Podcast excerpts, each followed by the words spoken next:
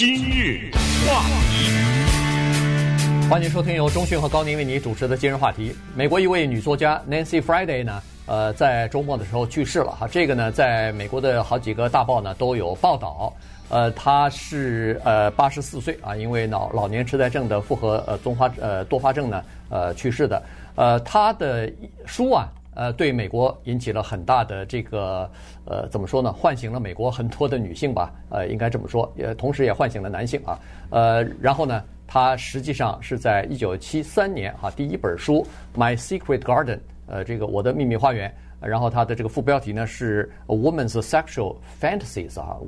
女性的性幻想。那么这本书一出来以后呢，让很多人跌破眼镜，对在整个的美国社社会当中呢，也产生了很大的反响。但是同时，呃，也尽管对他的书有很多的争议，但是呢，他的书在这个畅销书的排行榜上一待就待了一年多。那那是他那个第三本书哈，是在上面待了一年啊。Nancy Friday 这个人的姓很有意思啊，叫星期五。呃，他呢是二十世纪的下半叶，是社会学或者是心理学等等这方面对整体的人类非常有贡献的一个人。他的知名度可能没有那么大啊，在普通的百姓当中可能不太会聊到他，但是在美国的大学的教堂里面，在课堂里面啊，在美国的学术界里面呢，这个是一个极有影响的一个人物。因为什么？因为七三年的时候，七十年代初那个时候呢，是美国正在处在一个现在常常被人家误解的一个时期，叫做性解放。呃，那个时候呢，因为反战呢。因为有这个嬉皮运动啊等等，所以在美国呢，有所谓大面积的性解放。那个时候从出版啊到人的行为到整个那个社会的人际关系是跟现在不太一样的，也同时也影响了现在人的这个生活。可是，在这个过程当中呢，人们看不到的是一种暗流，这个暗流直到今天还是非常的汹涌。也就是 Nancy Friday 她的书，尽管起了很大的贡献。但是还是没有能够完全的扭转这一种暗流，就是男女之间的不理解，男女之间的深层的不理解，就表现在男人认为女性没有性幻想，这是我不我不是说某一个个人啊，这是一个集体的一种情况。那么把它套在我们的生活中，那就是男人可以出轨，女人不可以，你也不会，你不会出轨，因为我们男人有这种性幻想。你是女人，你没有，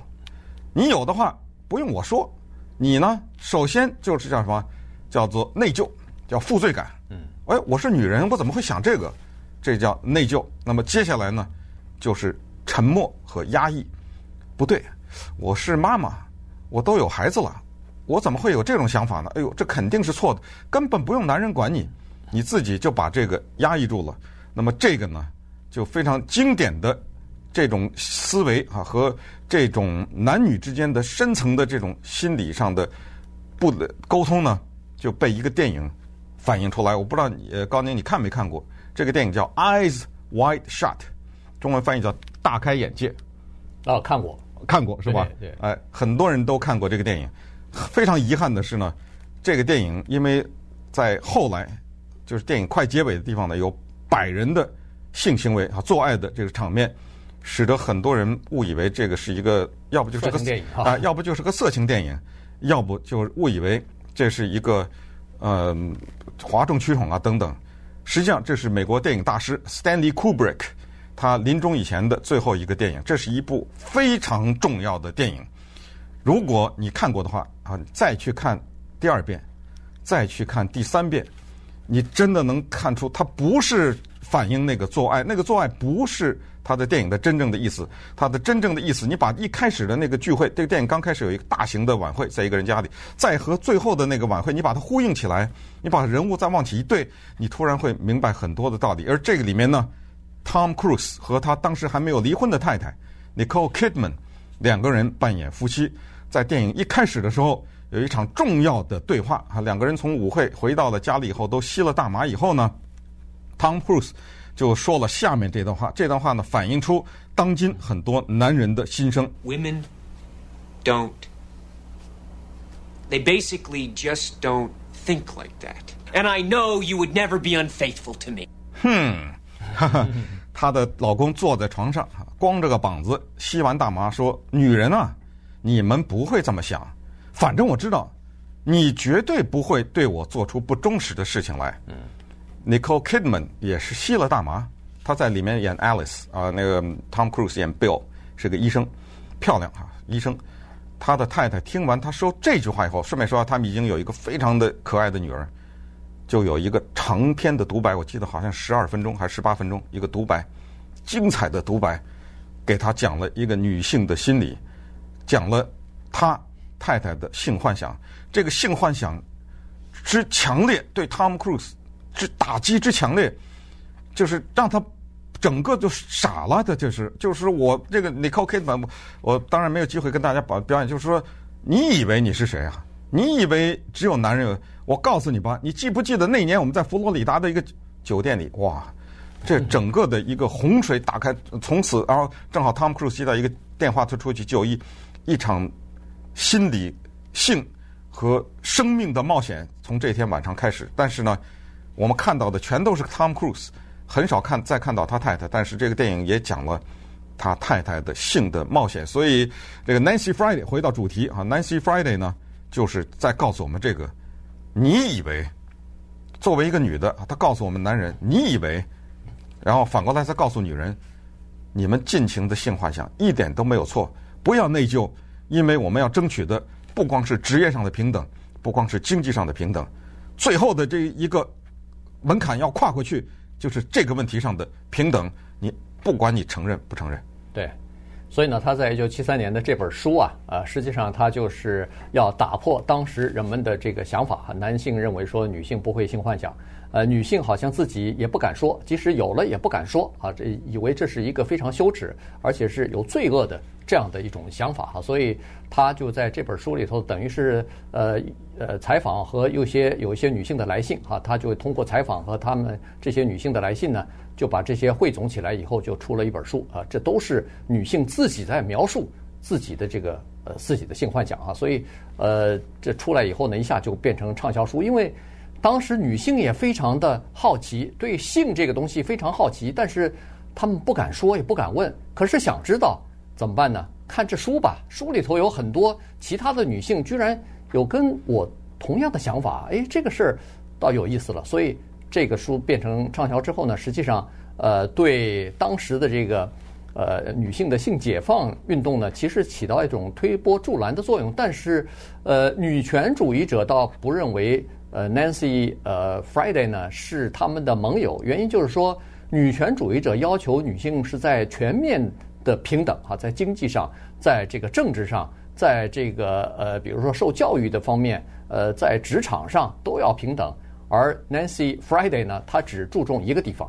就是在性方面要丢抛掉这种耻辱感、羞愧感，要和男性一样来享受自己的身体。和享受性，对他们没有义务来再讲别的。我的是研究的是这个嘛，对不对？这是我的领域，我是这是我在这个领域的贡献。你不能让我再去呃要求我别的事情。而且他这个书的名字呢，也是值得推敲，叫《我的秘密花园》啊，My Secret Garden。这个呢，呃，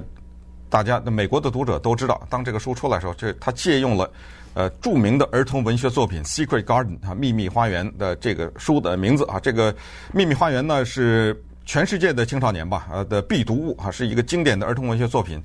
它呢，其实为什么一个儿童文学作品会变成经典呢？它就是大人看大人的，小孩看小孩的，各自看出自己的东西。失去父母的这个女孩子在秘密花园里面找到的，尽管是很多的新鲜的东西，但是他最终找到的是他自己。所以，呃，这个作者是 Frances Burnett，Frances Hodgson Burnett。这个女性很了不得哈，她那个她写的三本儿童文学作品都是经典的读物，其中那个《Little Princess》呃小公主以及啊《My Little》啊啊《My Little Lord》的 Fauntleroy 哈 Fauntleroy 呢，这个呃都有电影，所以也在利用这个机会顺便跟大家推荐一下啊，就是她的儿童文儿童文学作品《秘密花园》是一个非常值得读的，以及《小公主》《Little Princess》啊《Little Lord》Faunt Fauntleroy 啊，也是值得看的，都是非常经典的书和电影。那么稍等，我们再看看 Nancy Friday 在他写了第一本书《我的秘密花园》轰动了以后，他不依不饶啊，然后呢不弃不舍的马上来了第二本、第三本，第四本、第五本。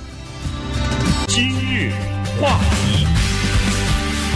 欢迎继续收听由中讯和高宁为你主持的今日话题。这段时间跟大家讲的呢是刚刚去世的美国女作家 Nancy Friday 哈，这个呃刚才说了，一九七三年她出的一第一本书《My Secret Garden》我的秘密花园呢。呃，这个在美国呃引起了相当大的震撼啊，原因就是在那个年代刚好是处于呃这个整个的社会动荡哈，整个的这个男女之间啊，这产生性性解放、性性解放、性革命的这样的一个年代，所以他的那个呃书出来以后呢，让很多人都大开眼界哈。女男当时不是说了吗？男性不以为认为说女性没有幻想的性幻想的结果。突然发现女性有，而且很多人都有，只不过是不讲、不敢说而已哈。觉得这个是非常羞愧的事情，而且很很好像很丢脸的事情，呃，有有点罪恶感哈。但是突然发现说这是有，接着 Nancy 这本书大获成功之后呢，接下来马上他又出了他的第二本书，呃，也是啊，再谈这个女性性幻想。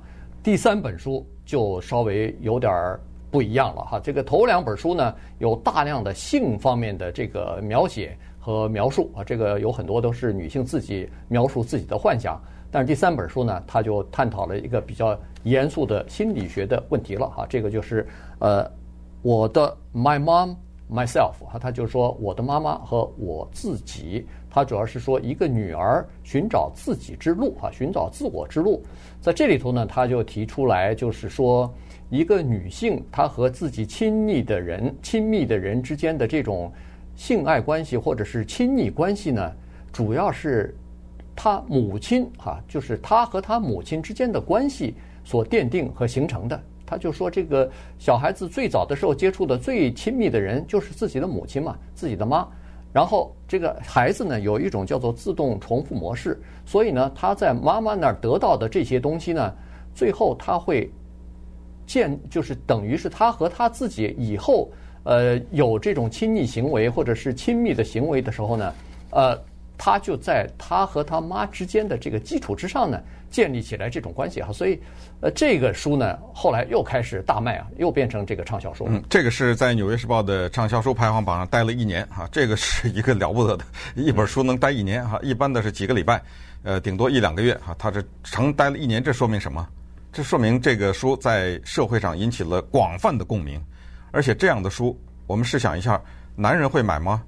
也许会，但是肯定它的主要的买主是女性，因为它探讨的是母女关系，所以女性她一定读，因为她要在这个书里寻找到一个哦，原来我怪不得我这个人际关系也好，或者是我这个婚姻一次一次不成功，是不是跟当年我和我妈的关系有点什么？他们大家是在干什么？我们生活在这很多的时候，我们 生活在这个世界上有相当多的时间是在为一些看似无解的问题寻找答案嘛。对。那么这个时候突然之间有一本书出来，好像给你一个什么答案的话，那我们如饥似渴，想从这个书里获得一些答案，然后同时呢来解释自己现在生活的成功或者是失败。所以这个书呢是贡献非常大的，呃，他因为他不写小说啊，他一律写的都是社会学的、心理学的这种研究的著作，所以呢，他有大量的实例，有大量的采访，同时呢还有大量的这些数据啊等等，就更使得人们觉得这个非常的可信。那么接下来一本书呢，他又是碰触了我们非常敏感的东西，这个书的名字叫 Jealousy 啊，翻译成中文叫嫉妒。这个书呢，它是研究的这个嫉妒，它是从这个方面，就是这种事情啊，这个东西呢，是一个对双方都有杀伤力的。因为一个嫉妒别人的人，他一定是不快乐的人嘛。然后那个被嫉妒的人一定也是不快乐，所以就他深入的去研究这个问题，男性、女性啊都有，在不同的程度上都有他的表现是什么。然后呢，在这个它的根源又是什么？这是研究这个的。接下来。又来一本书，叫做 叫做《The Power of Beauty》，女的、男的、女都有长得好看的人。这种好看有的时候它会化作一种力量，这种力量 我们都知道，它有的时候是能够对这个人和对他周边的人有很大的影响的。对，所以呢，他这个书呃一本一本出来之后呢，呃，不光是给他奠定了这个。呃，这个呃金钱的基础，同时呢，在社会当中，他也奠定了自己的这个名声啊，所以他就变成了叫做女性专家了。于是各种各样的电视台、电台，呃，凡是谈论到女性的话题的时候，她都是呃经常是这个嘉宾之一哈。但是呢，她基本上都是站在就是反主流的哈，基本上都是大众是怎么想的，哎，他有不同的独到的这种呃一些见解哈。所以呢。呃，让人听了以后呢，就觉得耳目一新啊。他有他自己呃非常呃独特的一些解释。那后来有一次在接受采访的时候，他也专门提到，他有两次婚姻，但是没有孩子哈。他就说，我没有孩子是选择，我不要这个孩子，因为我对这个世界够迷茫的了，我对这个世界有太多的这个疑惑啊，所以呢，我不想把我自己的迷茫和疑惑呃移交或者是呃遗传给下一代。